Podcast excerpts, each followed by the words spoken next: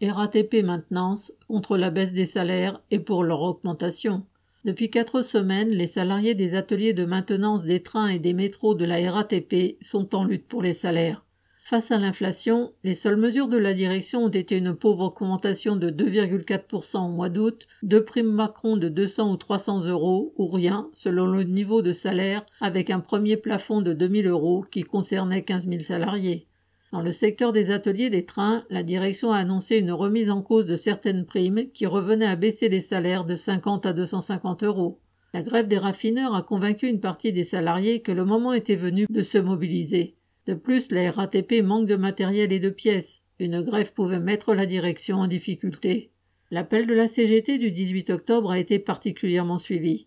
Les salariés des secteurs de Fontenay et Italie sont intervenus deux jours plus tard à une cinquantaine lors de la réunion du comité social et économique contre la baisse des salaires et pour l'augmentation de 300 euros, revendication partagée par tous.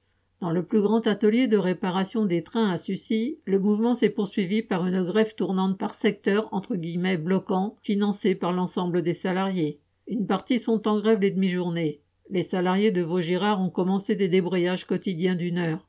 Depuis, de proche en proche, les salariés de plusieurs ateliers ont décidé de débrayer 59 minutes par jour ou de faire une grève tournante. Cette grève perturbe le trafic. Il manque des trains sur la ligne 12 et la ligne A et la direction n'envoie plus que des trains courts sur le RER. E Elle a aussi décidé de réduire les visites des trains à minima avant de les remettre en ligne, d'envoyer ses chefs faire le travail et de modifier ses règles de sécurité. Certains travaux sont transférés vers des ateliers qui ne sont pas encore en grève.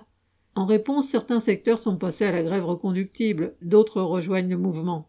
Le fait que la direction ait abandonné déjà une partie de son projet de suppression de primes encourage les travailleurs à continuer et à étendre le mouvement pour répondre à ces manœuvres. Correspondant Hello.